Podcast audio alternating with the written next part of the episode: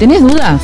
Nosotros también. Solo sé que no sé nada. Como la mesaza de Mirta, pero menos esencial. El programa que no necesitabas, acompañándote cada viernes a las 17 horas. Solo sé que Por no sé Radio nada. Activa 93.1.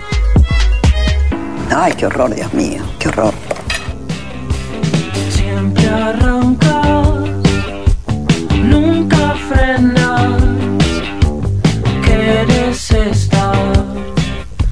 Tardes a todos, ¿cómo andan? Espero que se me esté escuchando bien, espero estar eh, al aire. Sí, ¿Cómo sí, claro que sí. Buenas tardes, Nico. ¿Cómo Esto se llenó de hormonas masculinas. Esto se volvió, sí, más bien eh, Sí. un tema de a dos ahora. Lo que pasa es que se nos nos fue el abandonó. grupo. Se nos, nos Sí. abandonó, literalmente se nos abandonó. Eh, qué Totalmente. lástima, qué lástima. Eh, pero bueno, eh, ¿quién necesita Yo. paridad de género? Hola. ¿Vos quién sos? Claramente, ¿Qué sí, haces sí, acá? sí. ¿Cómo? ¿Cómo abandonar? ¿Cómo abandonar? Hola. Hola, ¿Me sí. escuchan por ahí del Sí, otro sí, lado? Perfectamente se te escucha de muy acá. bien. Ah, me parecía, ya me estaban sacando. Puede ser que de alguien de ahí ya me estaban echando. ¿Cómo los escucho de ahí? Se ah, ya no hay más viene- cupo, Jamás, qué hormona jamás. masculina. ¿Cómo es la cosa? Sí. Uno acá tratando de transmitir un nuevo programa desde la vino distancia, de donde se vino a poner puede. orden, ¿no? Voy a poner orden, ¿cómo? ¿Cómo? Ya me te das vuelta y ya te soplaron la nuca. No, no, no, no, no, querido. Uno que te agarra el brazo, ¿viste? Sí, sí, das la mano, te agarran el hombro. Tal cual, tal cual. Eh, acá me Bueno. están diciendo que me estoy escuchando bajito. ¿Puede ser? Puede ser, puede, ser. Yo estoy al lado del micrófono. Esta Sí, vez no sí, estoy. yo te escucho bien. Eh, yo también me escucho bien. ¿Vos, Delfina, me escuchás bien? Yo los escucho súper bien desde acá, desde la ciudad de La Plata. Ah, claro, Y porque bueno, estás en, en. Te fuiste. En, En la ciudad de las Diagonales me encuentro. Claro, Eh, ¿no? sí, en la ciudad sí, de. pueblo. ah, Dios, en la ciudad donde me pierdo todo el tiempo. Tal cual. Bueno, acá estamos para acompañarlos en un nuevo programa de Solo sé que no sé nada, que no se va por nada en el mundo, ni por la distancia, ni por nada. A nosotros Nos no nos para, no nos para ni esos 93.1. 500 kilómetros. Totalmente, No nos no, no son desespera, 500 me parece, pero Bueno, No, son son 200 unos ya. 300, 250. 300. dramaticemos.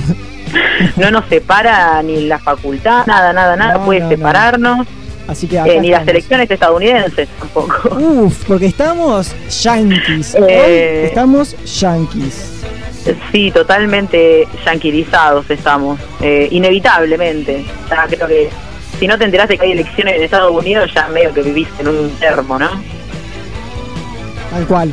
Eh, para mí, eh, encima, tipo, viste como hay un meme en Twitter que vi el otro día y decía algo de. En lo que unos yankees eligieron un presidente, nosotros en 2001 exi- elegimos cinco. Totalmente. Sí, sí, me tenté, me tenté. Literalmente una semana, bueno, ya vamos a estar desglosando un poco qué es lo que pasa en Estados Unidos, que va a decir una semana y todavía no saben quién miércoles le ganó. Bueno, vamos a estar hablando de eso, ¿no? ¿Cómo Una semana sin contar que, bueno, encima votan de manera anticipada. Yo no entiendo eso. Bueno, yo te voy a estar explicando hoy un poco acá, en Solo sé Perfecto. que no sé nada. Claro, porque va a ¿Por ser uno de los mano? temas que vamos a, a abordar este programa tan lindo. ¿Y de qué más vamos a estar hablando? También vamos a estar hablando de, bueno, la vacuna Sputnik. Volvemos, me vuelvo de nuevo ruso otra vez. Yo estoy a punto de sacar, no sé, la nacionalidad aprox. Eh, Hay que decirlo, fuiste el primer militante de la vacuna rusa. Quiero decir que yo banqué a Putin Siempre desde del mismo el lado, yo no. principio, pero desde el principio principio. Además, Me hago cargo. Claro. Además, yo, yo quiero decir que Delfina nunca, eh, al principio estaba tipo, ah, no sé, qué sé yo, la vacuna Sputnik, eh, pero después, eh, ahora parece que te diste vuelta de bando, amiga, te viniste para el lado del, del oriente.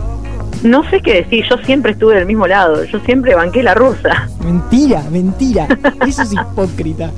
Pero bueno, Pueden volver igual en Spotify, está el programa en el que hablaste de la vacuna Claro, rusa y es- eso es hablando lo que de voy tus a- comienzos. Lo, después, después vamos a, a seguir hablando de la vacuna Sputnik. También vamos a estar hablando de eh, la 29, ¿cómo se dice 29? Eh, tipo, bueno, Eh, vigésimo novena. vigésima novena, ponele. Eh, Marcha del Orgullo, que de esta manera va a ser virtual. Así que vamos a estar también hablando, tocando unos temitas de esos. ¿Y qué más, Delphi? ¿Qué vamos a Y de los más? 15 años del no al ALCA. O sea, si vamos a hablar de Estados Unidos, tenemos que hablar de la contra de Estados Unidos. Como le vamos a hablar de que se cumplieron 15 años ayer del no al ALCA? ¿Viste la canción, ¿viste recordar la un canción poco. del- de, la canción peronista que dice le dijimos no al ALCA, también al FMI? Claro. Eh, así que vamos a hablar un poco del no al alca y eh, para ver también qué se hace de este lado cuando vemos que lo único que nos importa pareciera es qué pasa en Estados Unidos. Claro. Eh, Tal cual. Y todo está relacionado con Estados Unidos, eso es lo increíble. sí. Es que inevitablemente todo, todo lo que nos pasa, algo tiene que meter la mano Estados Unidos. No, no hay, no hay chances de que algo no haya sido intervenido por Estados Unidos. Hasta los Sí, gobiernos sí. democráticos de Latinoamérica. Tal cual. Pero bueno. nadie, nadie se libra. Pero bueno, eh, bueno, entonces la consigna del día es básicamente qué es lo que militás tipo yankee que vos decís, no man, eh, esto que es yankee no lo puedo, no puedo sacar mi, mi lado, no sé, comunista con esto porque esto lo amo, amo esto del capitalismo, del imperialismo, de, que- de- de todo. hasta los troscos, admítanlo si están del otro lado escuchándonos, todos tienen su debilidad yankee. Tal A todos nos encanta algo que aunque te hagas de edad y soy antiimperialista, todos caemos a los pies de un McDonald's. Así Claro, que sí. Sí, sí, sí. No, O la- así que o cuéntenos. coca, O la palabra Claro. McDonald's de la boca. No, sí, sí, cual. Claro, así que mándennos eh, qué es lo que los vuelve re eh, cipayos estadounidenses al 2352 52 30 52 o arroba solo sé que no sé nada guion bajo ND y ahí lo vamos a estar leyendo al final del programa sin premio hoy. Acuérdense Eh, que no nos manden mensajes, no nos manden mensajes a nuestros números personales porque en este momento Porfa. están ocupadísimos con esta hermosa la- eh, llamada a larga distancia. Que Así que porfa no nos manden a los números personales les que nos tienen porque están lindas, como van, lindas van a quedar las facturas del celular. Sí, sí, estamos como a celu compu a mil. Sí, sí, sí, Así que- a la vez nos estamos viendo, eso es lo mejor. Mándennos a 2352 52 30 52 arroba 0 guion bajo ND y nos pueden mandar sus saludos de viernes, nos pueden mandar cómo están, cómo les fue la semana y además nos mandan la consigna para leerlos hacia el final del programa, cómo no. Exacto. Pero contame un poco, Nico, ¿cómo andás a la ciudad, viste? Porque ya te extraño. Hace un calor. Yo, yo quiero decir una cosa. Hoy sol, me cambié tres veces, tres veces de ropa me cambié. Porque pensé, tipo, pasé como de una cosa muy, eh, muy oscura y muy pesada a una cosa súper livianita, pero con pantalón largo, y después me clavé una bermuda, una remera manga corta y dije, no aguanto más. A La próxima no la hacía tanto calor, puede es que ser. por eso, yo a la mañana me levanté y dije, ah, bueno, está bien. Aparte, yo no había salido de mi casa. Claro. Puse un pie afuera y dije, no, ni loco, me vuelvo a cambiar. Y bueno, así va el día 17 ¿Cómo está? 09 En La Plata. en, eh, en La Plata. Está lindo, la verdad no salí, como es de costumbre. Como es de costumbre. Eh, pero mucho ruido en las calles, eh, cosa que no extrañaba en absoluto. Tenés un compañero eh, por ahí, lo vimos. Sí, tenemos aquí un gatito eh, que nos va a estar acompañando durante todo el programa también. Ojalá lo pudieran ver, pero esto es radio, así que no. Le mandamos Eh, un saludo a sí, Les Humus. mando un gran saludo, Humus. Eh, así que nada, bienvenidos a quienes están del otro lado. Nos va a estar acompañando acá hasta las eh, 18.30, aprox. Eh, esperemos terminar, Radio Activa, Ah, esperemos terminar eh, eh, puntuales porque yo a las 19 rindo una materia. Uy, le mandamos todas las energías entonces a Nicolás Van der Weden Sí, ahí. Mándenme los éxitos que los Eh, necesito. todos los éxitos para este para este examen y bueno creo que nos vamos Sí, con ¿no? una cancioncita para arrancar con todo Nos vamos con una canción. Lo que siento por ti de Miranda.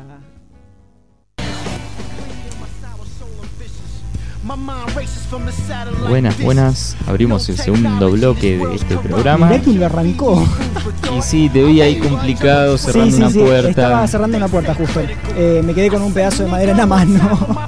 Claro. Eh, ¿Mi compañera está ahí o puede puede puede pasar obvio que estoy acá ustedes yo creo que ustedes tienen ganas de ¿No que la internet o algún No, astro ¿cómo del cielo corte los cables ¿Cómo se te ocurre? y, y mi Nosotros, voz sea nosotros que silenciada tenemos, que tenemos Lucharemos tan- hasta el final. Yo y todos los que están escuchando, solo sé que no sé nada, lucharemos porque no me quiten este El lugar. cupo. No. Resistiremos. No es que, a ver, el cuerpo del 30% lo tenés. Resistiremos hasta el final, compañeros. Nosotros no, se, no seguimos ninguna ley de paridad de género. Eh, todavía no, nos no, 30. no adherimos, no adherimos. No, no, no nos llegó, Eh, eh. no nos llegó todavía. Bueno, 17-14 en toda la República Argentina, de norte a sur. Eh, y creo que es momento de que les cuente quién auspicia este bloque.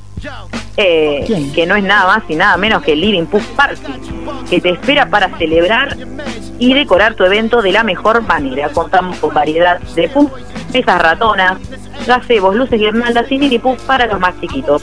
Todo lo que necesitas para un momento inolvidable. Estamos tomando tu reserva. Encontranos en Facebook como Living Puff Party Chacabuco, en Instagram como arroba Living Puff Party o contactanos al 2352 52 39 17. Recibimos tus consultas por WhatsApp. Living Puff Party creando recuerdos imborrables. Y bueno, yo ahora, con este calorcito lindo, tengo ganas de comer algo rico. Y por eso eh, podés irte a Coco Fresh, eh, el lugar ideal para toda la familia. Waffles, crepes, batidos, cafetería, pastelería y muchas cosas más. Por el momento, encontrarnos desde las 14 horas en Padre Doble 7. Para coordinar los envíos, no dudes en contactarnos a 2352 50 11 22. Quédate en casa, nosotros te lo llevamos. Encontrarnos en nuestras redes sociales como Coco Fresh Chacabuco en Instagram o como Coco Fresh en Facebook. Muy bien, y por último, en este primer bloque de noticias, en Kiosco y Despensa Walter encontranos, encontrás variedad y calidad de productos, fiambres, golosinas, bebidas, artículos de limpieza, higiene y muchísimo más. Todo lo que necesitas en un solo lugar. Encontrarlo en la avenida El Guía Román 53. Lo mejor de todo, no necesitas moverte de casa. Delivery de domingos a jueves de 20 a 22 horas y viernes y sábados de 20 a 23. Comunicate al WhatsApp 2352 55 77 77 y si le decís que lo escuchaste en Solo sé que no sé nada, tenés envío gratis. No sé qué estás esperando para hacer o pedir al kiosco y despensa Walter. Exacto, y bueno, eh, comenzamos con el primer tema del día, que es algo que también nos, nos, nos interpela mucho en este programa, porque nosotros siempre... Lo solemos hablar. Nosotros siempre mostramos esta linda, hermosa, linda bandera multicolor que eh, cada cuanto podemos la metemos. O sea, es así. Sí, sí, sí. Somos muy El cupo LGBT vendría a Tal ser. cual. Eh, Literalmente hay más LGBT en este programa que cupo femenino. Más o menos. se puede decir. Así que bueno, vamos a hablar de que, bueno, obviamente eh, en noviembre, normalmente, sin pandemia, se festeja la Marcha del Orgullo en Argentina. Que yo en, en, en otros programas anteriores he dicho por qué se festeja en noviembre y no se festeja en... eh, en junio como se festeja normalmente en todo el mundo. Es que en, en Argentina, cuando se empezaron a hacer las marchas del orgullo, estaba muy eh, visible también el, SIDA y el, VIH-SIDA que eh, no les podía, no podía ir una persona con VIH-SIDA a una marcha donde hacía frío y se podía agarrar cualquier otro resfriado que básicamente podría complicar un montón su salud, como ocurrió muchas veces eh, durante el periodo de los 80, 90. ¿Qué pasa? Eh, se empezó a hacer ahora en, en junio y quedó en, perdón, en noviembre y quedó esa como esta, esta fecha porque también es un momento en Argentina en el que está hermoso el clima, por ejemplo, ahora. Sí, como mejor, más lindo para Claro. una marcha de Claro, festejo. vos Es que pensás, era que, la vos pensás ¿no? que en Estados Unidos, en los países del norte, es verano Sí, en ese pleno momento. verano ahí. Claro, están re disfrutando. Acá nos Buena argentinización de la fecha. Tal me gusta, cual, me gusta tal la cual. idea. Elegimos una, una cosa media yankee para después lo, lo transformamos a nuestro a nuestros lugares. nuestro Claro, ahora clima. comes Tal un choripán en noviembre en la avenida 9. Claro. Estaría bueno, estaría bueno. Tal Claro. cual. Pero este año, Este año no, no, va- no va a poder ser, lamentablemente. El coronavirus, otra cosa que nos sacó, es una línea in- ininterrumpida de marchas del orgullo, que era la número 29, pero lamentablemente no se va a poder hacer. Pero bueno, suponemos que el año que viene va a ser una super mega marcha, porque también van a ser 30 años. como todas las marchas que se fueron guardando este año, ¿viste? Hubo muchos motivos de celebración que quedaron ahí como enclosetados, ahí cerrados, que el año que viene siento, cuando, bueno, cuando no haya pandemia, más el año que viene, Sí. van a explotar y van a hacer como triple festejo al, al cuadrado, ¿viste? Exacto. Eh, pero bueno, no nos vamos a quedar sin nuestro colorido día. Esta vez se va a hacer, el, va a haber dos marchas virtuales, va, o dos, eh, Dos celebraciones. dos celebraciones, por decir así, eh, que va a ser una hoy, si no me equivoco, y otra mañana. Eh, básicamente se va a celebrar virtualmente, como sabemos, por todos los motivos del COVID, que lamentablemente, si bien eh, se está normalizando la cosa en Argentina, no podemos meter una marcha porque nosotros no somos anticuarentena.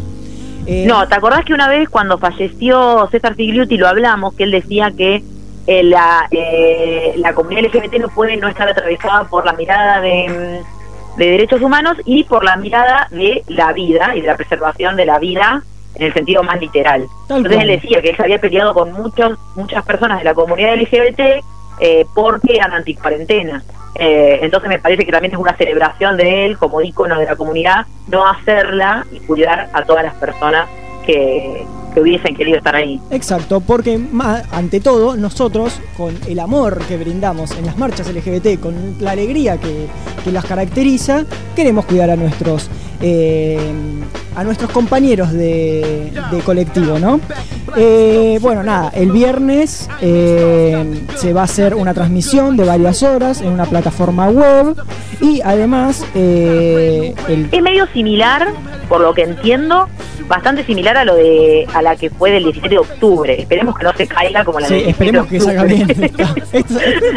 porque nosotros también somos Que salga bien. Sabemos que no salió demasiado bien esa. Y que si no salió, y que si no sale bien no le echen la culpa a agentes externos y se hagan cargo de que el servidor era una porquería. Tal cual. También. Tal cual. Mirá qué autocríticos que son. Eh, Tal cual. Bueno, va a estar el 7, o sea, lo- el día Mañana. formalmente que sería mañana. Va a estar eh, tipo una. mm, eh, ¿Cómo es esto? O va a se va a empezar a transmitir. eh, No, mañana, Sí, sí. mañana es por la tele, por la TV pública. Claro, eso es lo que iba a decir. Se va a transmitir por Ajá. TV pública con la conducción de Diana Surco. Eh, va a estar integrado por. Sí, es una más- periodista trans. Claro. Va a estar integrado por más de 60 agrupaciones de diversidad sexual y de disidencia. No, de diversidad y disidencia sexual. Eh, y nada, va a estar organi- organizada por la Comisión Organizadora de Marchas del Orgullo, o COMO, en la ciudad de Buenos Aires. Eh, vimos un lindo spot también de gente bailando eh, con los colores de, de la diversidad, es muy lindo. Y las consignas de este año son ley eh, de cupo e inclusión laboral trans, aborto legal y Estado laico. Todo lo que necesitamos para ser un poquito más inclusivos, me parece, en Argentina. Sí, como hoy día. sociedad. Tal cual. Ajá. Eh, tanto... Y también va a haber Sí, va a haber un par de homenajes, ahí va a haber un homenaje a, a César, quien nombraba yo recién, un homenaje a él como, como histórico activista, que además hemos hablado de que él fue el que convocó a una de las primeras, el que organizó una de las primeras marchas en la ciudad de Buenos Aires. sí, la con las caras tapadas y todo. ah, me, me acuerdo. Junto a, a, eh, Carlos Jauregui, que también fue uno de los, de los presidentes de la CHA. Eh, fueron una de las- Comunidad eh, homosexual argentina. Claro, para los que no saben las, las siglas. Eh, a ver, son dos personas, dos activistas eh, gays argentinos de mucha relevancia por este tema, porque tienen una trayectoria desde la primera marcha hasta la última, básicamente. Bueno, no hasta la última, eh, Carlos Jauregui eh, y César Sebluti lamentablemente tampoco, pero, pero bueno, o sea...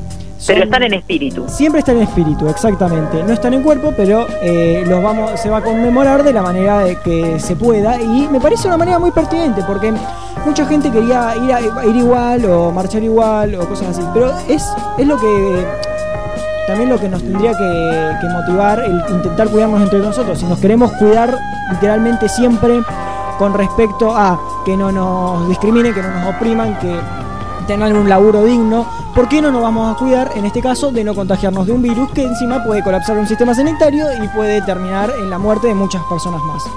Eh, me parece que es una de las bases que tiene también el colectivo LGBT frente a eh, otras cosas, por ejemplo, marchas, eh, como ya dije, anticuarentena.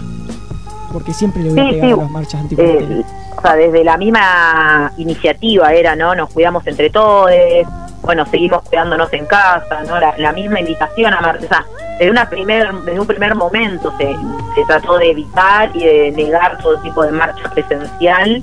Y bueno, hacer estas dos distintas actividades que están muy copadas. Tipo, por un lado, bueno, por, por eso yo que era bastante similar a la del 27 de octubre, esta de, de, la, de la página web, que también tenés que elegir un icono para presentarte ahí en, en la marcha. en Plaza de Mayo. Vamos a ver cómo es. Yo la verdad Esperemos re me que- quedé con las ganas de eh, saber Espero cómo era. que, que esta vez eh, funcione, ¿no? La Sí, eh, Yo quería y va a ser para el súper 17 federal de también. octubre, pero bueno, no se pudo.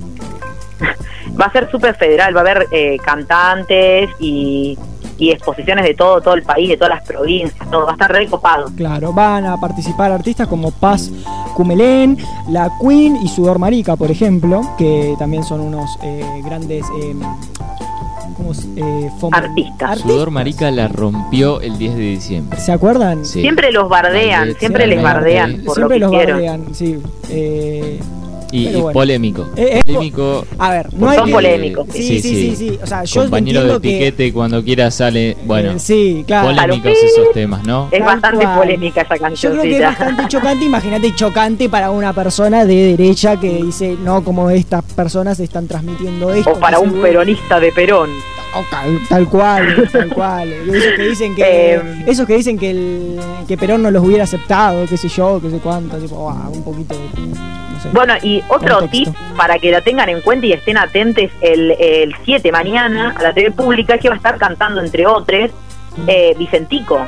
Mira, Aguante Vicentico. encanta Va a estar Vicentico. cantando. Siempre desde chiquito. eh, también ahí en el cierre y en, en todo eso que van a hacer exposiciones, como decíamos, de, de distintas agrupaciones. Va a haber también eh, shows, música, eh, documentales, o sea, fragmentos, digamos, de, de memorias de distintos activistas. Va a estar muy, muy piola, me parece. ¿eh? Una buena iniciativa. Exacto, y bueno, obviamente desde este programa siempre reivindicamos lo que es lo- la marcha del orgullo, porque hay mucha gente que dice, ah, ¿por qué marcha? No, qué sé yo, mirá si van a estar orgullosos, qué sé yo, de una orientación sexual. de- eh, mira, nosotros estamos orgullosos porque nos matan, porque no nos dejan tener un trabajo digno, porque nos pueden cagar a palo en la calle por estar de la mano, de darnos un beso con cualquier persona que se nos cante, básicamente. Sí, Y si a sí, vos es- te el orgullo es una eso, porque respuesta. vos tenés un- una posición de privilegio, así que lo menos que podés hacer es callarte la boca y mirar qué lindo que es. Y mirar la TV pública mañana. Tal cual.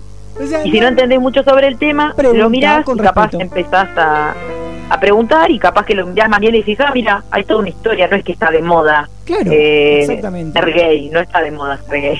Aparte, No se compra el mucha- yo, yo veo que también mucha gente agarra y dice como, no, pero siempre dicen lo mismo, qué sé yo, siempre hacen lo mismo. Y a ver, si venimos hace 30 años atrás pidiendo lo mismo y no lo dan, ¿qué vamos a hacer? Sino que, que vamos a decir, bueno, ya está, rescindimos de un derecho que tendríamos que tener independientemente de nuestra orientación sexual. No, claramente vamos a seguir luchando hasta que todas esas cosas que necesitamos que eh, dignifican a una persona eh, estén cubiertas. Porque bien que mucha gente se enojó por el cupo laboral trans.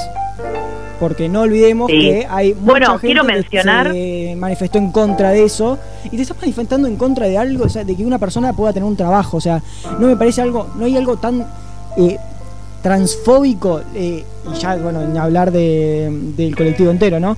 Pero en este caso transfóbico que hay, o sea, no puede ser, no, no lo puedo creer.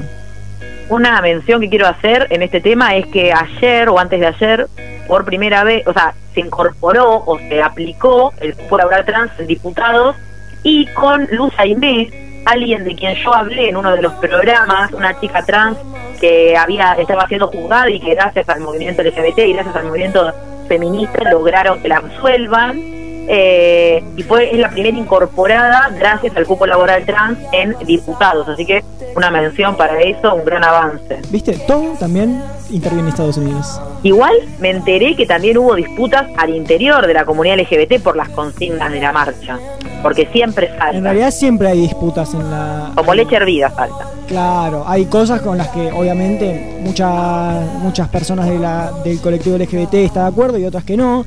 Eh, por mi parte, el año pasado me acuerdo que una de las consignas que había era reformar la ley de trata. Yo no estoy de acuerdo personalmente con reformar la ley de trata porque es lo único que le da sustento legal a que una mujer no sea prostituida en algún lado del país y sea desaparecida, básicamente.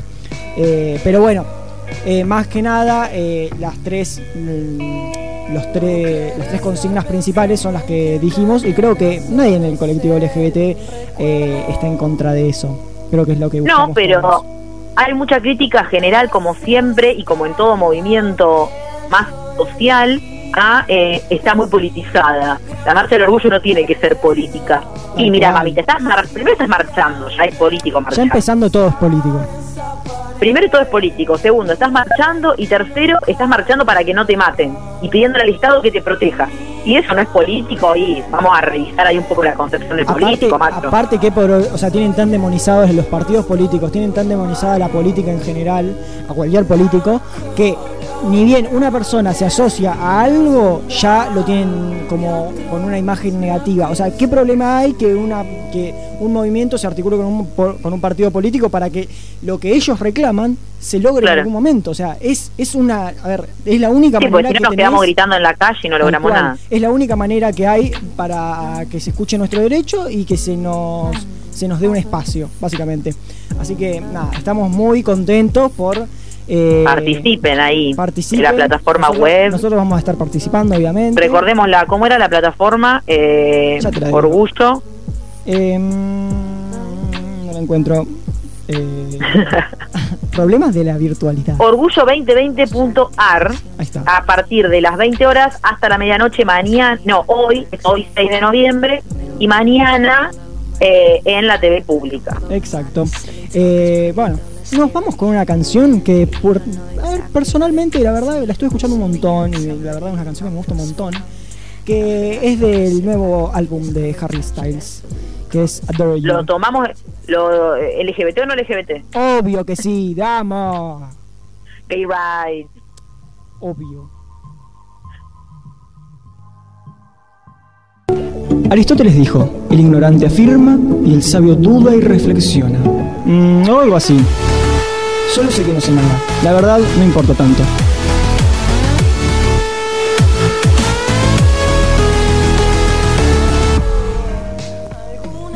Buenas tardes, gente. Estamos acá, son las 17.35, puede ser 34. Eh, estamos. Vos sabés que, Delphi, te cuento que yo me siento solo. Te necesito a Carla, a Carladito, ¿viste? Como que. Me extrañas, Sí, me sí, sí, sí. extrañas. Estoy, estoy solo en un lugar muy grande encima. Es como muy amplio, necesito como la otra persona. eh, veo el micrófono vacío también. Es como. Yo ya me acostumbré una acá del otro lado del vidrio, que estoy Claro. siempre solo. La próxima te traes la consola acá y te pones al lado mío. no Claro, sé. y sí, podríamos, sí. Porque. Ponen una foto mía, una, un cual, retrato. Vamos a poner Sí. una foto tuya la próxima. Lo prometo.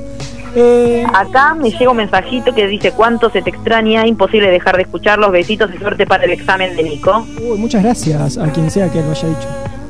Muy bien. Bueno, pasamos con las publis de hoy, que son, eh, bueno, Julián Estefano Automotores, trabajamos con variedad de autos usados o cero kilómetros, financiación directa de fábrica, permutas y consignaciones, créditos a sola firma.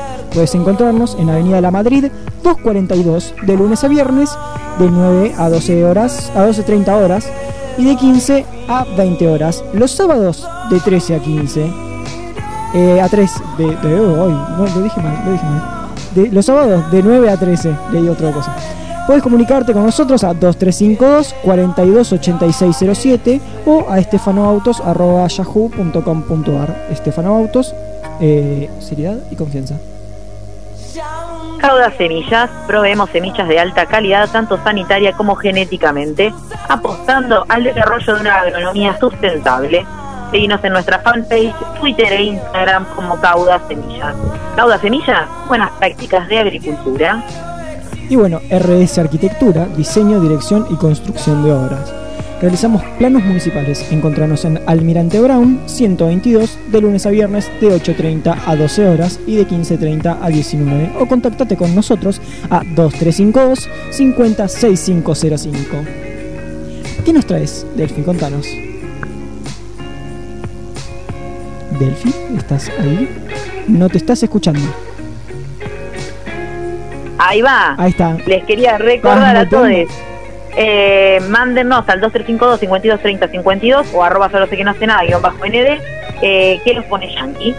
Eh, y como con esta con este que los pone Yankee, yo les quiero poner que me pone anti-Yankee. Te, te escucho, te escucho. Creo que es algo muy digno de escuchar.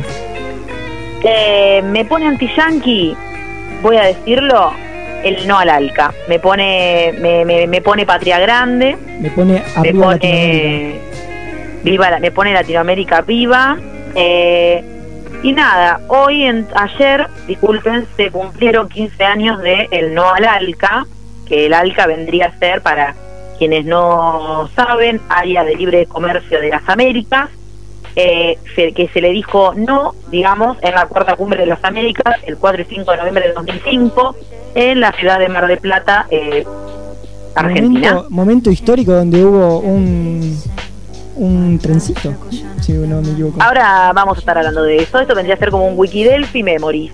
Mira, Eh, es una nueva una nueva sección del- de eso, no sé que no sé nada. Claro. Así que el ALCA era, a ver, vamos a tratar de desmenuzar un poco que venía toda esta situación.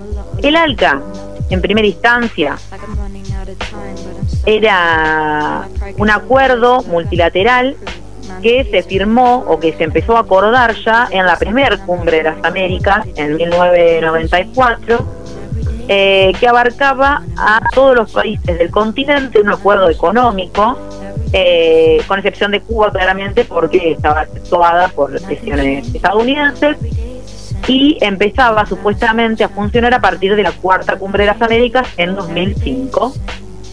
Eh, lo que planteaba básicamente este acuerdo era eh, un tratado de libre comercio y de privatizaciones de bienes y servicios, pero que en realidad no hacía más que promover desigualdad y pobreza, porque estamos hablando de lo eso lindo que ustedes, que todo de- le dicen libre comercio, qué lindo, libertad de, de compra, El libre libertad de- comercio de para unos y para otros es básicamente Claro. ser esclavo de, de ¿Cómo un país. no podemos pretender relaciones eh, paralelas o acuerdos iguales entre una potencia como era y como es eh, Estados Unidos con, no sé, Argentina o con Bolivia o con Uruguay? O sea, ahí hay una simetría de poder que, bueno, podés eh, firmar un acuerdo en el que, ah, si vamos a hacer libre comercio y mis empresas nacionales súper chiquititas van a competir con las yanquis.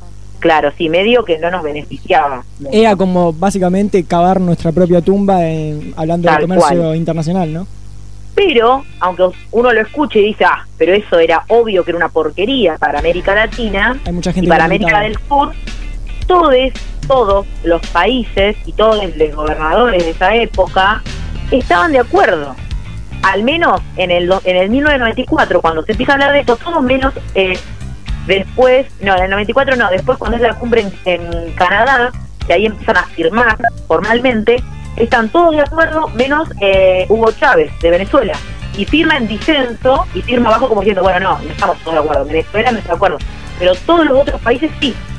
Entonces llega el 2005, cuando supuestamente se va a poner a funcionar, y a toda costa quieren meter, estaba el presidente George W. Bush, quiere meter a toda costa ese tema en un temario que había preparado acá en Argentina, eh, quien era presidente, Néstor Kirchner, con Jorge Tayana, quien se había encargado de organizar todo, y otra, digamos, con todo acordado con todos los presidentes de la, de la región, qué temas iban a hablar. Y el ALCA no estaba entre los temas, pero empezaron a presionar entre Estados Unidos, eh, Panamá, Canadá, para que se hable del tema. La cuestión es que el 5 de noviembre ese sueño eh, de Estados Unidos, esa, ese- esa ambición tan grande que tenía hace décadas y ya venía desde antes, desde cuando se empezó a hablar de panamericanismo, ya siglos antes, o sea, un siglo antes, el siglo anterior, eh, ya se venían pensando, y el 5 de noviembre de 2005 fue literalmente destruirles ese sueño y esa ambición que tenían y decirle, no, mira, macho, esto acá no, esto América Latina, América del Sur no quiere esto. ¿Qué pasó? Los presidentes del Mercosur, Néstor Kirchner, eh, Lula da Silva, Tabaré Vázquez de Uruguay y el paraguayo Nicanor Duarte Frutos, más Hugo Chávez de Venezuela, hicieron eh, bosta, digamos, la propuesta de formar esta área de libre comercio en todo el continente y le sacaron a Washington las expectativas que tenía diciendo directamente en la cara, no, mira, no al alta. Empezó a gestar todo un proyecto regional. O sea, Bush lo que quería era destruir ese proyecto regional porque sabemos que no les sirven a ellos la unidad de los pueblos que son hermanos y no les sirve eh, la patria grande. Digamos, en términos económicos, en términos ideológicos, No no, les sirve, no les funciona. No les conviene. Entonces iban a hacer lo posible para destruirla. La cuestión es que ellos, estos grandes líderes, dijeron que no, el 5 de noviembre, eh, y como planteaba, no era solamente una cuestión ideológica, ¿no? que lo era, era una cuestión antiimperialista, eh, antipotencia norteamericana, sino que también era una cuestión económica, porque lo que pretendía Estados Unidos era imponer condiciones a nuestra producción y empezar a hacer y, destruir básicamente en Argentina puntualmente el repunte que fue esto después de la crisis del 2001 iba a destruir todos estos esos avances económicos. Entonces, lo que proponen en contraposición era armar un bloque regional con un comercio justo, una complementación productiva. Bueno, de acá se sientan las bases después para la UNASUR, para la CELAC, se consolida formalmente, se fortalece el Mercosur. Eh, todas eh, organizaciones que han sido bastante destruidas por estos procesos de avance de derecha en los últimos años en toda América Latina. Eh, y además de todo esto, es que a la par, eh, días antes, en Mar del Plata, del 1 al 4, se, desarrolló la tercera cumbre de los pueblos, que ya se venía haciendo, pero que fue tan masiva, tan masiva, que esto es lo que vos decías del tren del Alba, ¿no? Fueron, el tren, este era ese tren que iba con eh, miles, y bueno, no miles, iban miles de ómnibus aparte, pero en ese tren iban eh, figuras, importantísimas personalidades, iba Diego Maradona. Yo me moriría eh, por ver una foto de Diego Maradona, Evo Morales y mucha gente importante Ay, están, eh, Evo, es más, Diego Maradona conoce a Evo Morales Sí. en ese viaje en tren. Evo Morales todavía Total, Fantástico. capo total, foto con Fidel Castro ahí del Diego. la remera con no a Bush, fuera Bush. Claro. Sí, sí, eso sí lo vi. Eh, un Evo Morales que todavía no era presidente de Bolivia, estaba a días nada más de convertirse en presidente, eh, Adolfo Pérez Esquivel, premio Nobel de la Paz argentino, eh, Madre Plazas de Mayo, eh, de todos periodistas, hay, hay crónicas de periodistas que cuentan cómo era de minuto a minuto dentro de ese tren, y Dios mío, ¿te imaginás ir ahí adentro No. con, con esas personalidades? Yo me infarto, me infarto, Sí, pero verdad, de sí. cabeza. Es y lo mucha que mística, deja mucha mística junta. Sí, muchísima mística. Todo el no Aralca tiene mucha mística. Lo que deja este, ese proceso, lo que dejó, eh, fueron no solo frases icónicas de los referentes, sino situaciones, anécdotas particulares. Esas fotos que está Néstor Kirchner mirándolo a Bush, a la, a- así como, como diciendo, mira, acá no. Es una locura. Es una locura un presidente nor- norteamericano. Aparte me lo imagino a Bush tipo la puta madre en la que me metí. Bueno, cuando ter- la última frase, cuando cierra, el, cuando, después de tanta tensión y después de tanta confrontación, eh, confrontación eh, discursiva, adentro miran los videos que son retensos, eh, después de tanto ida y vuelta, que sí, que no, que el documento final, qué sé yo, eh, Bush tira una, no la tengo acá textual, pero tira como, bueno, no sé qué tanto quilombo o qué tanto lío, y acá todos estamos juntándonos para ver cómo frenar a China. O sea, el chabón quiso salir de la cuestión como sea. No, mira, eh, acá del Mercosur no estamos para ir en contra, estamos en contra de que nos, eh, nos eh, avancen por sobre todo en Nos neocolonicen. producción. Sí, sí, literalmente. Eh, después hay otro par de anécdotas que me gustaría resaltar, por ejemplo, Chávez, Hugo Chávez cuenta que Néstor le dice, eh, vos alargá todo lo que puedas que Bush se pone loco, le dice.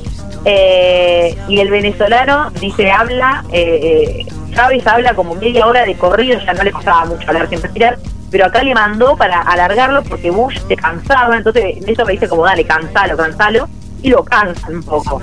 Después, bueno, está la famosa icónica frase de alca, alca, al carajo, Sí, totalmente. de, de Chávez, esa frase. icónica. Todo esto eh, me hace acordar a esa Qué foto juego de palabras tan noble. esa foto de Néstor apoyándole la manito en la rodilla a Bush. Sí, pensé lo mismo, También. literal. Eh, bueno, y después hay otra anécdota de que Néstor le dice a, a Jorge Ariana, quien organiza, como dije, la quien organizó la cumbre esa, que le dice como vos mantenete firme porque como que había cierto cierta confrontación al interior del, de- de- movimiento, digamos, y por fuera para que aflojen, ¿no? Para que cedan, eh, primero poniendo al alca en el temario y después eh, para que cedan al proyecto en sí mismo. Y Néstor le dice como vos mantenete firme que yo no voy a hacer nada que vaya en contra de los intereses del pueblo, no voy a hacer nada que me deje mal en la historia. Y nada, dicho y hecho, eh, el sabor cumple con todo lo que le dijo. Eh, vos, Nico, que tenés. Eh, bueno, quiero no y quiero cerrar esto con diciendo que miren un documental que está en YouTube de Al Carajo de Clarco TV, que es buenísimo, que retrata todo esto. Vos, Nico, ¿qué tenés para contarme? Bueno, eh, yo necesito una canción para que comenzar. Eh, si puede el operador.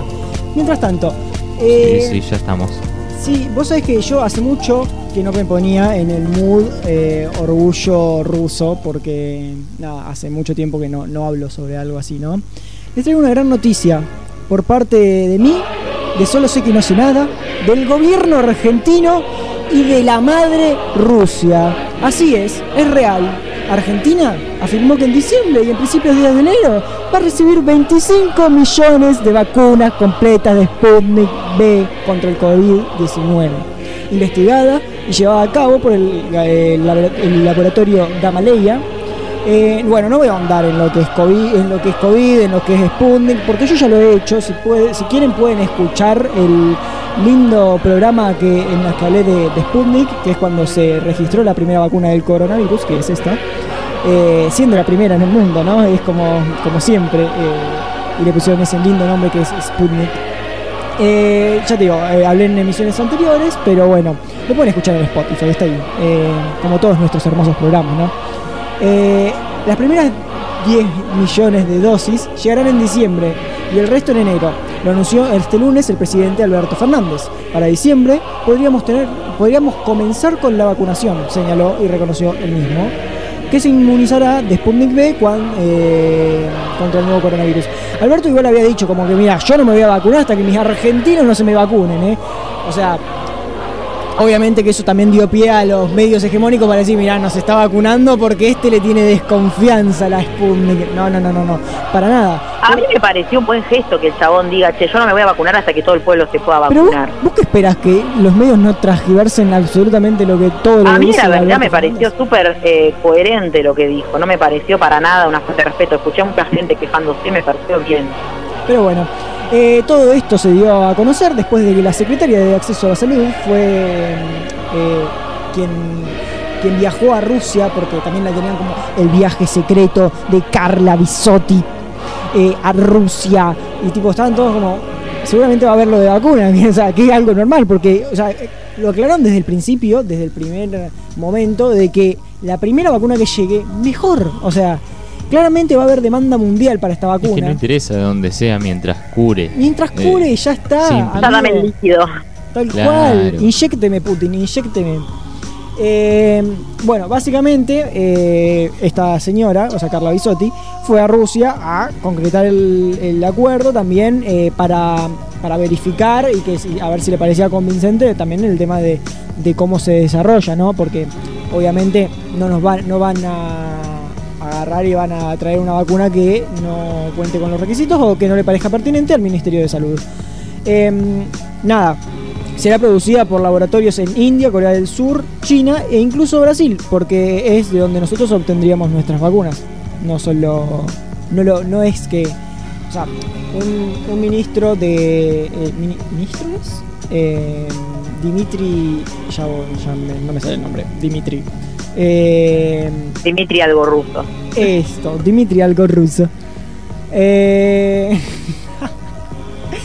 eh, bueno, básicamente confirmó que, tipo, a ver, obviamente que van a hacer la- las vacunas para Rusia y también van a aportar en lo que puedan a todo el mundo. Y bueno, lo bueno es que nosotros ya acordamos con eh, dicho presidente a que, eh, nada, a que nosotros eh, obtengamos esta cantidad de vacunas.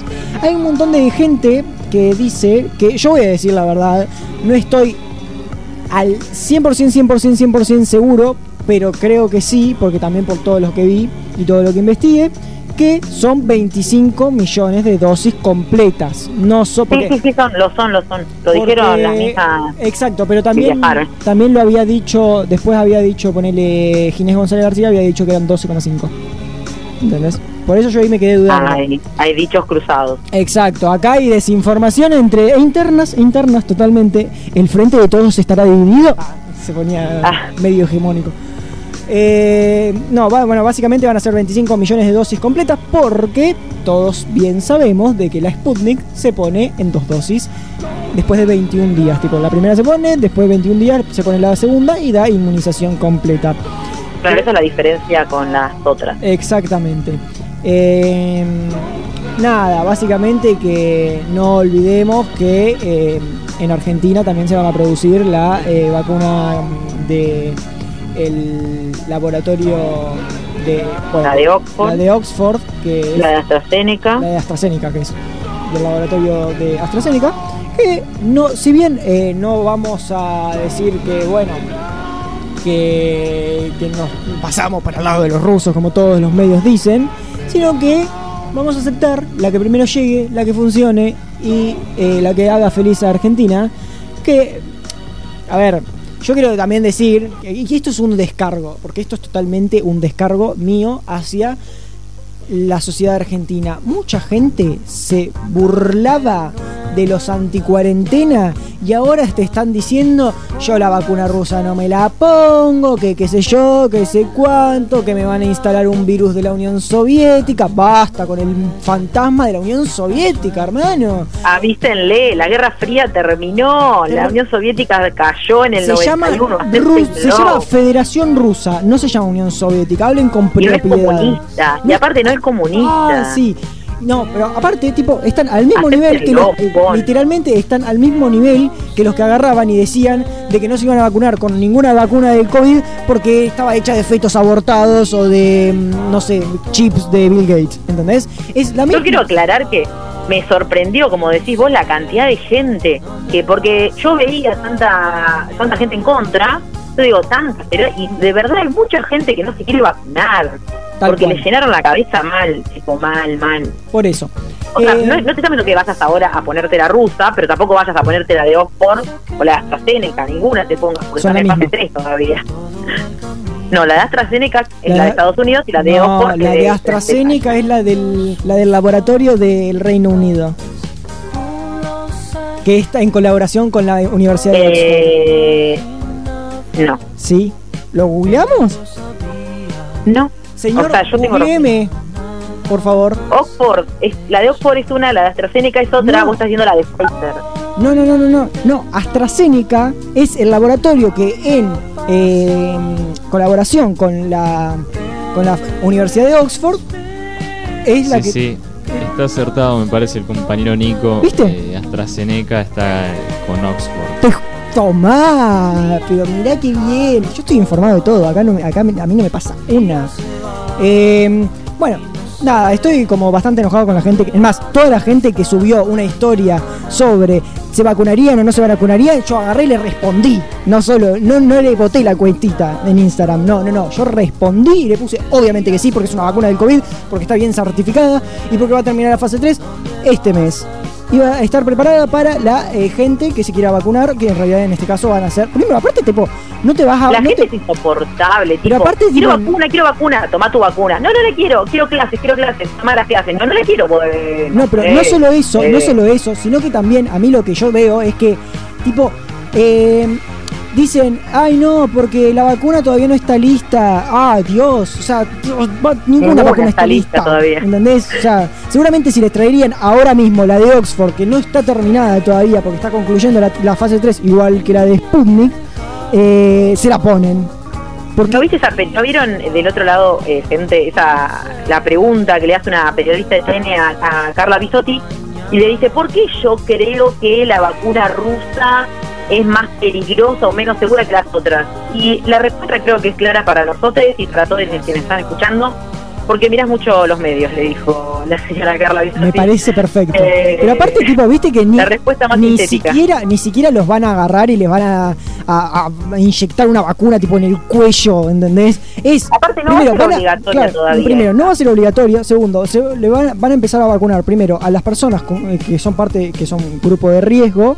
Y al personal de salud. O sea que seguramente. ah, hay docentes. Y se seguramente te van a vacunar a vos en marzo. O sea. O más, O sea porque los planes de vacunación llevan seis meses más o menos. Exacto. Así que no te, no te desesperes que a vos nadie te va a inyectar ningún virus de la Unión Soviética y si no, bien podrían. Bien podría ser obligatoria. Bien banco, podría. igual. Yo rebanco que sea obligatoria. Re. Porque aparte, tipo. Igual también ahí hubo dichos cruzados entre ser obligatoria, Sí. era obligatoria. Bueno, yo también estoy. Pero aparte ustedes piensen, si vacunan a ponerle 25 millones de argentinos, son 25 millones de argentinos que aunque vos no te vacunes, ellos no te van a contagiar el COVID, ¿entendés? Claro. O sea, es un beneficio Sí, sí. literalmente para toda la sociedad, ¿entendés? No es solamente para el que se vacuna. Eso es lo que, te- lo que a lo que vamos. Es más, a mí si me dicen voluntario, vamos, voluntario de, de la vacuna Sputnik. Ni un problema. Eh, Bueno, vacúnense, no olviden y Sí, sí. Eh, espero que tengan todo su calendario de vacunación completo y con todas las vacunas al día. Hablando, ¿no? ya que estamos, viste, pediatra. Bueno, ahora sí, nos vamos con Mugre de Woz y en unos minutitos volvemos para analizar un poco las elecciones estadounidenses, qué nos dejan y cómo van al momento ya, porque cambia por segundo. Exacto. Así que ya volvemos. Nos vemos. ¿Por qué no te lees un librito de vez en cuando? Dijo Talía. Nosotros le aceptamos el consejo. Solo sé que no sé nada. La verdad, no importa tanto.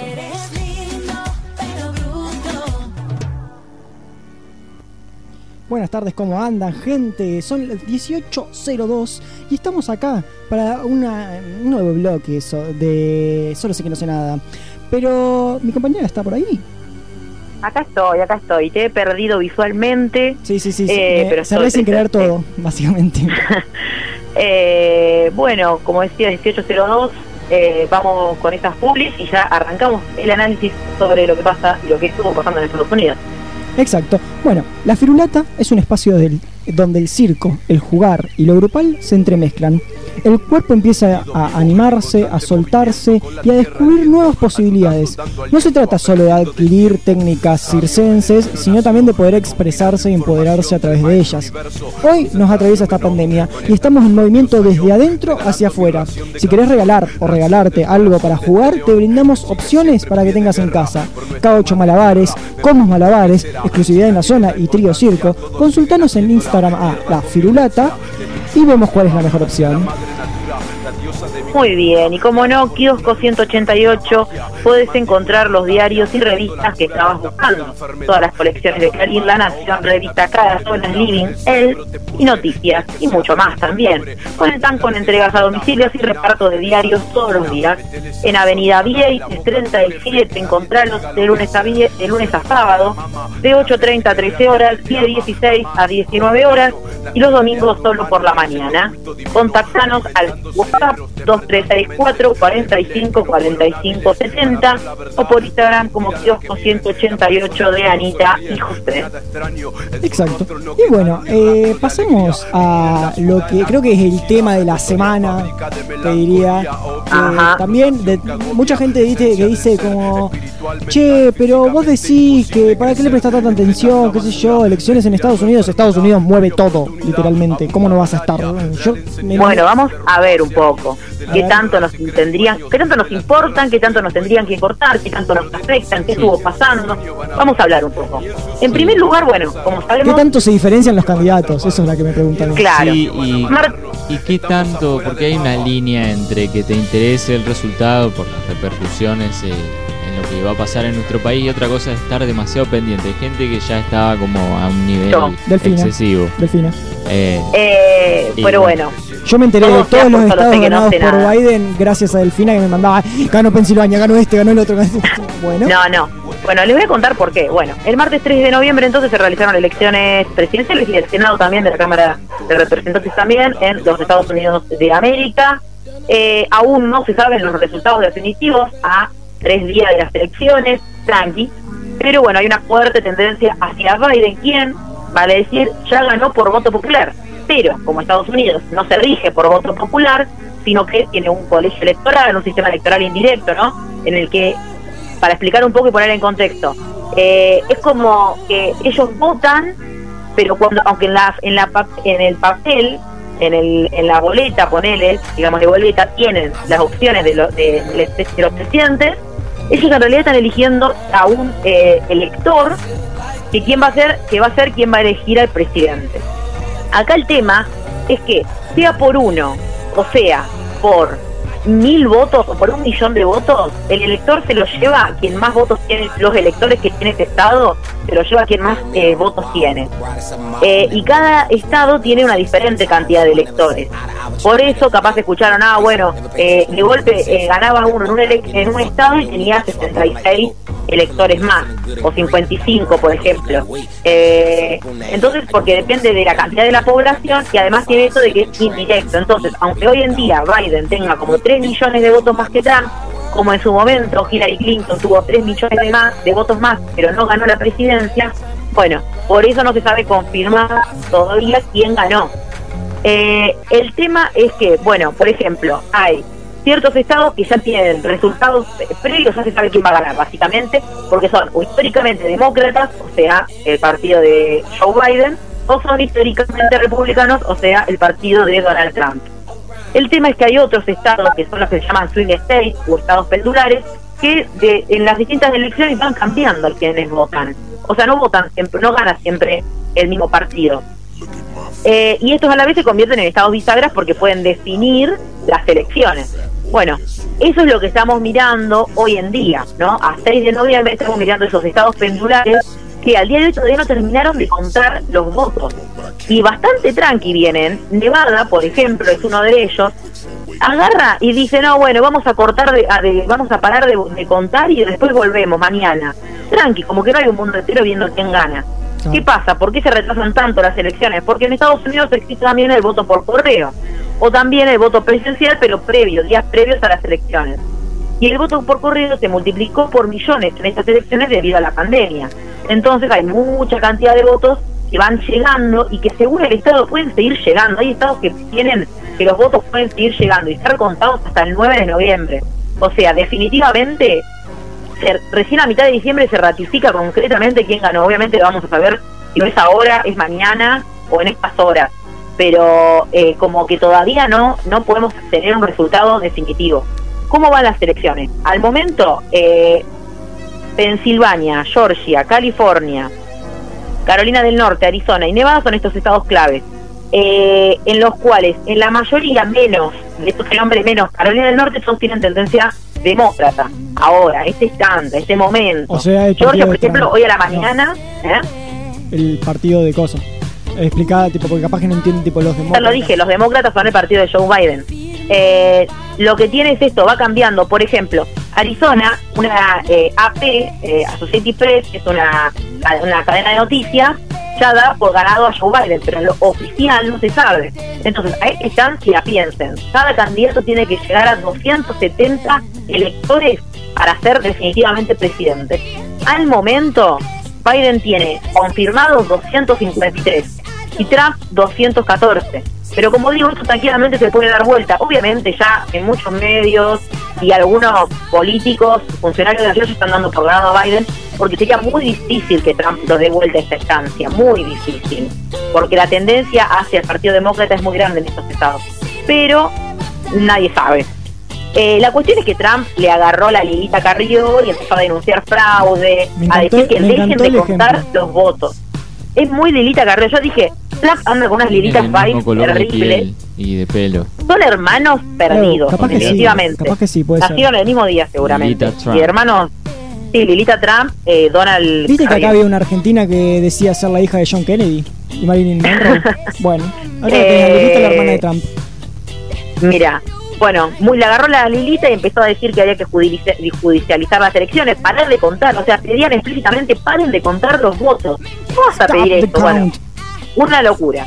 Eh, también vimos en las calles grupos armados, bastante armados, lindo armados, eh, afuera de los centros de conteo.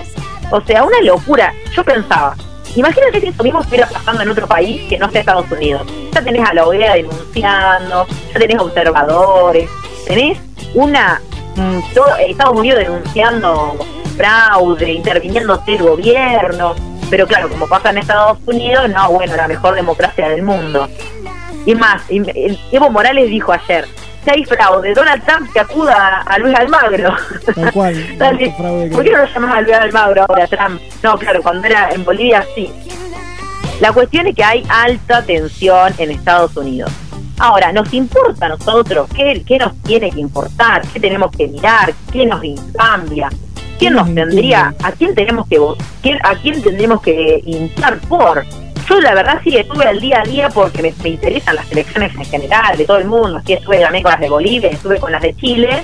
Eh, pero en particular, bueno, para hacer este programa y además porque sí tiene un poco de relevancia quién gane, porque como decía Wander, Estados Unidos es una potencia mundial que tiene eh, implicancia en todo el mundo. Y más cuando vemos que Estados Unidos es una potencia bastante resquebra- resquebrajada, no me salía, y bastante en crisis. O sea, está bastante discutido su su condición de potencia frente a China. Entonces está bastante desesperado Estados Unidos. ¿Qué pasa? Por un lado tenemos a Trump y por otro tenemos a Biden. Si lo miramos de lejos y si lo hablamos de cerca también, medio Son que desde América Latina y de misma. Argentina, son dos caras de la misma moneda, dos caras diferentes de un mismo modelo. Sería como un Eh, Larreta y un Macri. Claro. Uno, como escuchaba una, a una historiadora que decía, uno es un reaccionario irracional y el otro es un reaccionario racional, ¿viste? Pero tampoco se Uno, cambia. uno lo hace en silencio tema- y otro lo dice. Claro, el tema es que eh, es- Trump, sabemos, tiene una línea más, más, mucho más irracional, es bastante preocupante, bastante cínico. Eh, Noam Chomsky, un pensador estadounidense, dice que es un peligro literalmente para la existencia de la humanidad, con lo cual coincido. Alienta a la derecha, ¿no? a los supremacistas blancos. Pero tenemos que mirar de, también. tilda de terroristas a los movimientos pues, del Black Lives Matter, por ejemplo. Claro, pero no podemos dejar de mirar también que eh, desde Argentina, si nos ponemos como que lo que no nos importa es cómo va a condicionar la Argentina, es que Trump, por ejemplo, visitó Amé- eh, América Latina una vez nada más.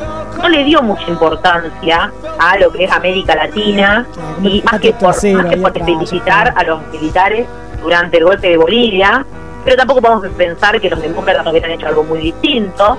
Eh, realmente Estados Unidos en tanto país y su política hay que entender que la política exterior de Estados Unidos y la interior se difieren muchísimo en cada gobierno pueden ser al interior reprogres pero en la política exterior intervienen países invaden declaran guerra. Entonces hay que saber diferenciar eso. Eh, o sea Trump no le dio mucha bola. Podemos pensar que si, gan- si ganaría o si gana podría seguir medio igual la idea. ¿No pensás que Lo puede que haber sí- la- alguna posibilidad de que el chabón se rehúse de dejar su mando? Eso es un peligro, eso es un peligro que alerta eso es lo que, lo pienso yo, lo que estoy pensando desde todas las elecciones de Trump. Tipo, Quiere, está, ese es el problema, de judicializarlas y, y estar declarando fraude incluso antes de que se vote, ya desde que decía que el voto por correo era corrupto. Eh, ayer salió a hablar a la noche eh, también que, que los estados demócratas eran todos corruptos, que, que era todo fraude. Bastante preocupante para quienes se, se jactan de ser ¿no? la mejor eh, democracia del mundo. Eh, el tema es que Biden, por ejemplo, podría representar un desafío mayor para América Latina, cuesta decirlo, pero hay que aceptarlo. O sea, nosotros tampoco es que tenemos que tener una, una, definición sobre a quién preferimos, porque no nos incumbe en el sentido de que no votamos ni podemos hacer nada para cambiar quién gane.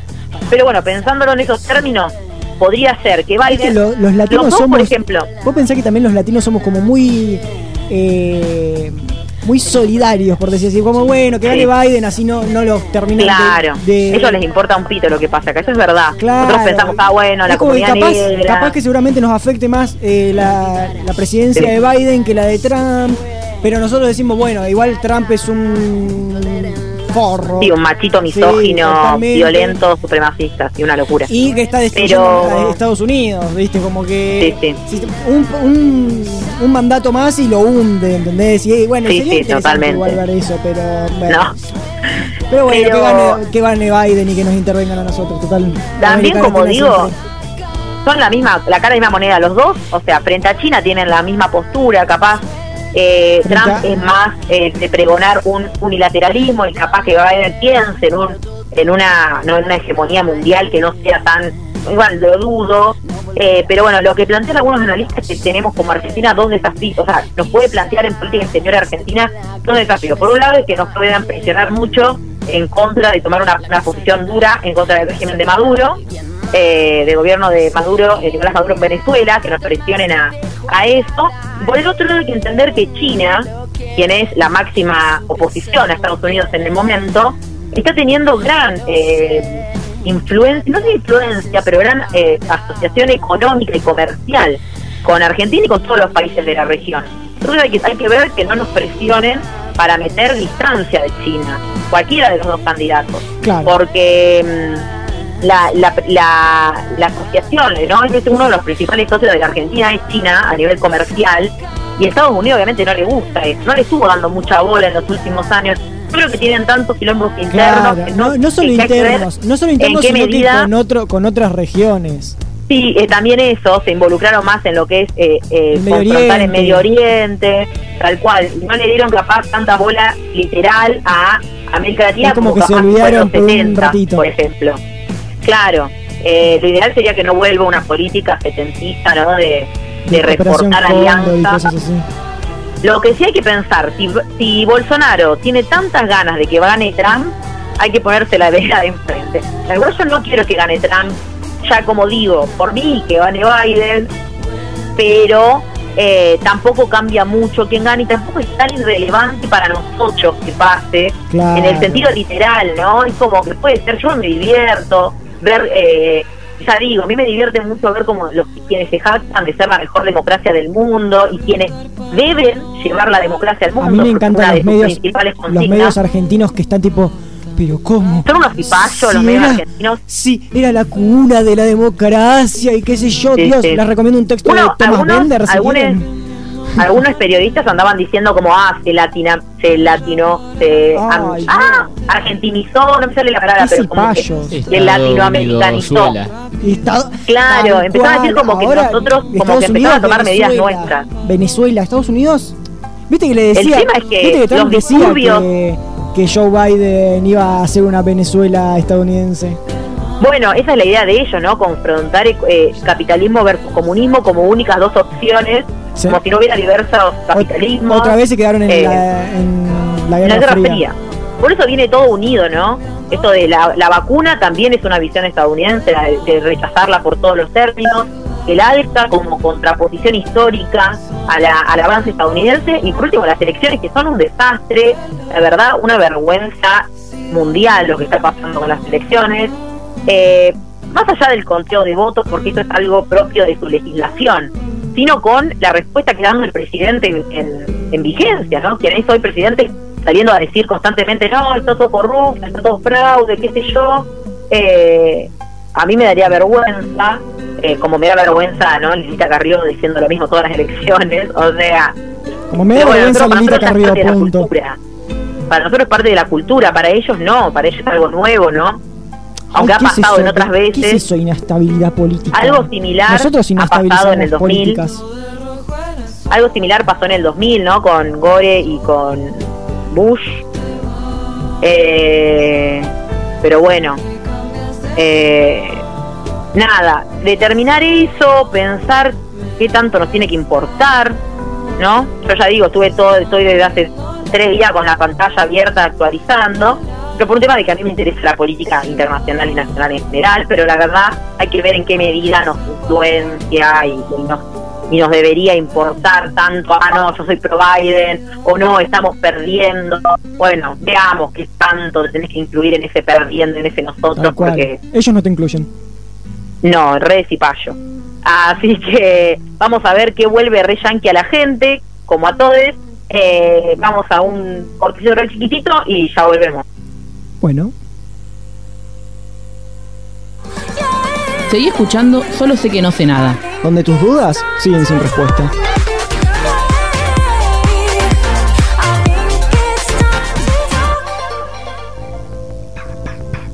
Volvimos Bueno. al último bloquecito. Ahora sí, vamos con los últimos 10 minutitos de programa. No se vayan del otro lado porque ahora viene la parte más emocionante. Yo quiero en decir la que una nos cosa. debemos a ustedes. Que me acabo de dar cuenta que como mi celular está eh, haciendo una llamada, yo no voy a leer nada. Así que se va a encargar todo esto Delfina BNC. Yo me voy a encargar de leer todos los mensajitos por eh, Yo voy a comentar simplemente. cuestiones propias de la distancia y la tecnología. Y Vander va a ir comentándolos eh, minuto a minuto. siempre. Así que no, pero primero contame vos qué te pone Yankee. Yo estuve pensándolo, vos sabés, pero después, primero iba a decir, esto que voy a decir seguramente va a generar mucho repudio. Primero era como, bueno, me gusta mucho Starbucks. Pero después pensé, ¿Starbucks es inglés? ¿O Starbucks, Starbucks es estadounidense? Pero bueno, al fin y al cabo es imperialista, es una empresa multinacional. Yo creo que eso, o la Coca-Cola también, porque la verdad que me gusta un montón.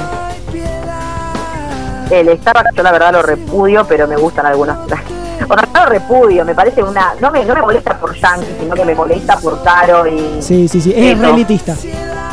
Eh, tipo, si a vos, a vos Dante, por ahí. Eh, me pone en esa esas películas porque a mí me va por el cine, viste que todo el cine que miramos la mayoría Uh, es Tarantino también. yankee, eh, y na- creo que nadie hace mejores películas de acción y de tiros y de violencia que los yankees o películas es de que viven, viven en, can- en carne propia la violencia, que Eh, como no que sé, la tienen re pero- tipo, ah, sí, acá le tiramos un tiro en la cara a un bebé. No sé si es eso o el presupuesto, pero los También. tipos son También. Y la, y- ese y la hegemonía de Hollywood, no olvidemos. Claro, sí, sí. Es verdad, que también haga que uno crea que todas las películas de ellos Ah, son mejores, capaz que hay otras claro. escondidas por ahí. No, pero Eh, bueno, bueno. eh, hay Sí, que sí, aceptarlo. Esas películas de ese estilo de tiros y cosas A mí las de. Tarantino me encantan. Sí, igual Bueno, por Tarantino es más aquí- fino. Claro. Sí, bueno. Por aquí dicen, coinciden con Dante, por lo que leo, me crié con Hollywood, así que podría soltarlo. Ahora empecé a cuestionarlo, pero no sé si podría borrarlo por completo de mi vida. No, no lo sueltes, está bien, mientras que lo reconozcamos. Una Hay que dejarlo una vivir. vez, una vez al año no hace daño, gente. No, todas las películas, Mientras querés no tengas, 50 películas de mientras Hollywood. no tengas cinco remeras con la bandera de Estados Unidos en el pecho, porque eso ya es re cipayo, hermano. ¿Cómo va? Ya está, tipo, que una bandera, ya fue. Yo iba a decir una, pero coincido plenamente con alguien que la escribió ya. Que alguien puso me gustan mucho las escuelas. Yo iba a decir lo mismo. Yo siempre tuve el sueño de haber ido a una escuela de esas con casilleros y materias que vas con ropa Pero, común. ¿te y entras y te vas. bajón? Eso es porque No, van de no. turno completo. Ah, bueno, pero. Que de- desde la Oh, mañana. que la Comedores, y eso, me bajaría- harían alto bullying, Igual a pero lo que. Sí, sí, sí. eh, a mí creo que seríamos el grupo Sí, bullyingado. puede ser. Pero lo que voy es que. Eh, ¿No les da como cosita de que no vayan con un curso asignado, sino que dependiendo de la clase van con distinta gente? A Eso es verdad, perdés un poco el nivel de socialización. Claro, es como, no, no, tu amigo está cursando otra. Es como literalmente la facultad, tipo, como Claro. cursas algunas Sí, y algunas no. algún amigo ahí disperso. Claro, tal cual. Aparte, Pero- tipo, si no conoces a las personas así, ahí, No, tipo, es- sos- estás re callado, nada, no tenés un lugar propio, sentarte. No, pero bueno, yo la verdad coincido con lo de las escuelas. Re High Eh, Musical igual. Me gustaría estar en un Claro, teatro. eso. Casi música Sí. esas películas adolescentes. Yo soy fanática de las películas adolescentes feísimas, pero solamente por todo el ámbito eh, escolar y universitario. Bueno, las universidades también les tengo mucho. tipo los casilleros. No, bueno, no. Las universidades yanquis no tanto, y me iría más por las británicas. Pero bueno, las escuelas las de secundaria sí. Por acá dicen también Gossip Girl y The Office. Eh, también dicen me vuelve loca la geografía del país. ¿Qué le gustaba igual? Ay, pero sí, acá en Argentina también ¿Qué te tenemos gusta? la- mitad de México, Argentina la mitad de México robado. Tenemos la misma diversidad de, de paisajes prácticamente. Pero aparte, tipo, es la mitad de México robado. Sí. Pensá que le robaron la mitad de México para tener ese país geográfico que tienen. Y aparte no es Eh, tan grande también como muestran en los mapas. Sí, es verdad, no es tan grande como están en los mapas. El otro día descubrí un mapa real, uno nuevo que salió actualizado de cómo es el mundo real. Y Rusia y Estados Unidos no son tan grandes como se ven. Eh, también dicen, a veces quisiera que me gustase en otros lugares por cierta paja para paja vivir en Estados Unidos, Pero, pero, ¿Esta bueno, persona vive en Estados Unidos? Porque si no está No. viviendo re infeliz, tipo, si querés vivir en Estados No, no, Unidos no, no, no, no. y lo único que querés que hacer es vivir en Estados Unidos ir. es un bajón. Eh, acá hay otra que creo que la Suave envidiamos estuvo, también por las condiciones argentinas que dicen la decoración de las fiestas. Es verdad, acá colgás sí, una, eso sí un Papá Noel y el otro lado de la puerta y te los pararon en cinco Puede minutos. ser. Eh, pues. eso- Igualmente todo esto viene de la mano de que estamos hollywoodizados. o No, sea, bueno, pero Sí, no, no, pero ellos No sé qué tan así No, es y en qué zona, Conozco ¿no? gente verdad, que ha viajado a Estados Unidos para las fiestas Sí. y son así Acepto de, que de- puede de ser tipo, eso, como sí. muy, muy todo, muy mucho. Sí, pasa que como abunda, igual siempre, Claro, siempre y cuando cual. hablemos de esos lugares en los que vive gente Pero bueno, ¿no? tipo la También- nieve y todas, muchas luces, muchos Papá Noel por todos no lados. creo que en el Bronx y esos monoblocks enormes. Ah, eh, Bueno, se a raíz de lo que decía calmate, antes, Marx. Ah, eh, no, no, tiene razón Dante, porque por ejemplo, el otro día vi una imagen de una chica en TikTok que decía, "Acá así se festeja Halloween en Argentina, y si vos mirabas el video, eh, solamente creo que se festeja así en Nordelta, de donde era la chica, porque en ningún otro lado Bueno, del país es es una cosa así. Y yo creo que si vos grabás una película en Nordelta y, y la mostrás al mundo diciendo que todos festejamos Halloween, así queda esa imagen y en realidad nadie festeja Halloween de esa manera poniendo fantasmas en la puerta. Así que coincido bastante con lo que dice Dante, que también tiene que ver con una visión hollywoodense de Estados Unidos. Bueno, Pero bueno, eh, ¿qué más? eh, también dicen, me encanta que una actividad frecuente sea pasear por barrios de casas de famosos. Bueno, igual no sé si todos Eso los lo estadounidenses hacer hacen eso. Tipo, yo Lo que hacer en el Tigre la. Casa de Sarmiento también. No era la de. Bueno, también está la de Haroldo Conti por ahí, por el Tigre. Sí. También. Eh, Eh, pasar claro, claro, paréntesis era chacabuquense. el edificio de Charlie García, también está ahí por el centro de Buenos Aires. Eh, Claro. Claro. El departamento, el departamento de Cristina donde tanto hacen O sea, cacerolazos. sí. Vale, acá estamos para reivindicar los yanquis, no los argentinos. Basta Perdón, de ser perdón, así. perdón. Viva. Eh, también dicen en la cotidianidad de los conciertos, Dios que envidia. Puede ser, es verdad. Bueno, claro, pero la mitad de los artistas que internacionales son de ahí, bueno, ¿qué vamos a hacer? Acá dice, donde viven los universitarios, ese ambiente heteroflexible me huele a la pollera. Same, ¿Cómo? añado, añado. Como lo- los, ¿qué serían las fraternidades? No, yo, yo capaz que para mí habla de, viste, yo por lo menos lo pienso así, que también añado, tipo, amo esos lugares, que son, viste, como están las universidades y están como, como tienen como un edificio donde viven todos. De las fraternidades. No, pero las Eh, fraternidades no son las casas que alquilan, tipo, los más Claro, las chiquitos. fraternidades son como Bueno, esos grupos. Claro, top. esos que cagan a paro gente y violan, También. También, principalmente. A ver, principalmente, acá entre otras cosas. eh, Nike Lover, bueno, está bien. Está bien. Sí. ¿A quién no Me gustan gustan unas las Nikes? Pero es alemana, creo, la marca. Sí. Eh, pero si Nike, pero si tengo cosas Nike a mi alcance y tan variedad, tanta variedad, no me voy a quejar. Está Sí, bien, sí. válido. Por acá dicen Taylor Swift, Y eh, banco. El- aparte el último, Cantantes- el último, Cantantes estadounidenses banco mucho, también me ponen yankee, me el gustan. último disco de Taylor Swift me pareció una belleza. Eh, acá dicen hot dog, ah, se puso en plan yankee posta. Hot dog, las patis y las no, series. ¿cómo vas a decir Pancho? Oh, Dios, vi- viva, Sí, pero esa viva- te puso en viva no, te puso en plan, te puso en plan consigna. ¿Qué te pone yankee? Bueno, pero no le dicen patties, le dicen hamburgers. Bueno, el bacon también es algo re yankee. Hamburgers. Los hamburgers, ¿yes? ¿Qué patty acá le dicen en la costanera, tipo que era un patty ahí. Che, 50 pesos el pati. Tal cual. No, 50 Acá pesos el pati. Me quedé en la inflación. Sí, no, o sea, te quedaste en otro me quedé en el gobierno. tiempo, perdón. Dicen la Nutella y las Oreos. Está bien. La comida pone. La comida. O sea, yo no podría vivir en Estados Unidos comiendo esas porquerías No, que comen todo el día, pero de Voy a alargar una discusión acá sobre la mesa.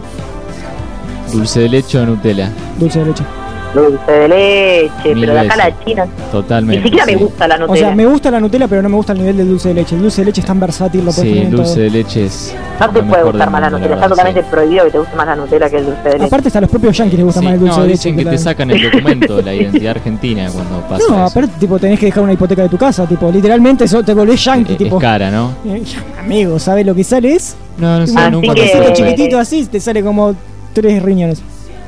¿Viste? Leo los últimos dos que ya nos estamos acercando hacia las 18.30 y dice los huevos revueltos por un lado y otra persona dice fechas festivas como el Día de Acción de Gracias, Navidad y Halloween. El Día de Acción de Gracias también me da bastante ganas de ser yankee, ese pavo ahí. No, a mí viste el, viste esa tarta de A calabaza. lo Gossip Girl. La tarta de calabaza que hacen esa. Tipo Por eso. Eso, bueno. Eh, eso sí me pone bastante yankee. Sí, bueno, eh, gran jornada yanquilandia, yanquicosa, Yankee. eh, estadounidencista. No, yo ya me, me tatué la bandera de Estados Unidos. Las remeras de Estados Unidos, me voy a poner una. Eh, me voy a poner una remera de Estados Unidos. Totalmente. Eh, no, no, vamos a ponerla mejor la de Stop Bush al, a lo Maradona. La maradoneamos un poco. Claro. Eh, Después ponele, el programa que viene se viene un especial Argentina. Después si querés hacer un, ser. un- ¿por un qué especial no? Chile, un especial Uruguay. Argentina. Hemos hecho especial Eh, Argentina. igual un este- especial este Uruguay lo haría. Tipo, eh, copa. Bueno.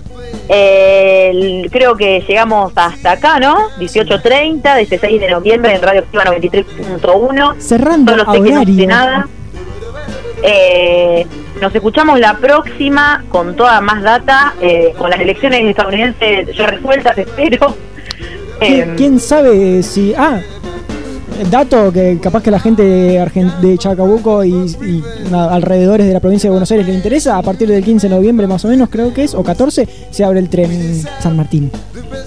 es verdad, se vuelve el tren, sí. así que Eh, ¿Viste? Es algo, Totalmente. es algo que la verdad es importante, ¿eh? Muy bien esa data. Eh, llegamos hasta acá. Eh, gracias por acompañarnos a un nuevo programa. Lo pueden escuchar, eh, lo van a poder escuchar en Spotify. Un saludo a quienes estén- nos hayan escuchado hasta esta instancia Sí, en sí. Spotify. Porque tenés que. Eh, Este programa que lo remamos entre todos. lo hacemos entre todos, lo hacemos a la distancia, lo hacemos como sea, pero siempre ahí De alguna 17 manera, horas de alguna manera lo, lo- lo logramos. De alguna manera lo hacemos para ustedes. Así que bueno, nos escuchamos la próxima. Nos Buenísimo. vamos con Food de Bad Bad Not Good. Ok, mira. Nos, vemos. Nos escuchamos la- semana que viene.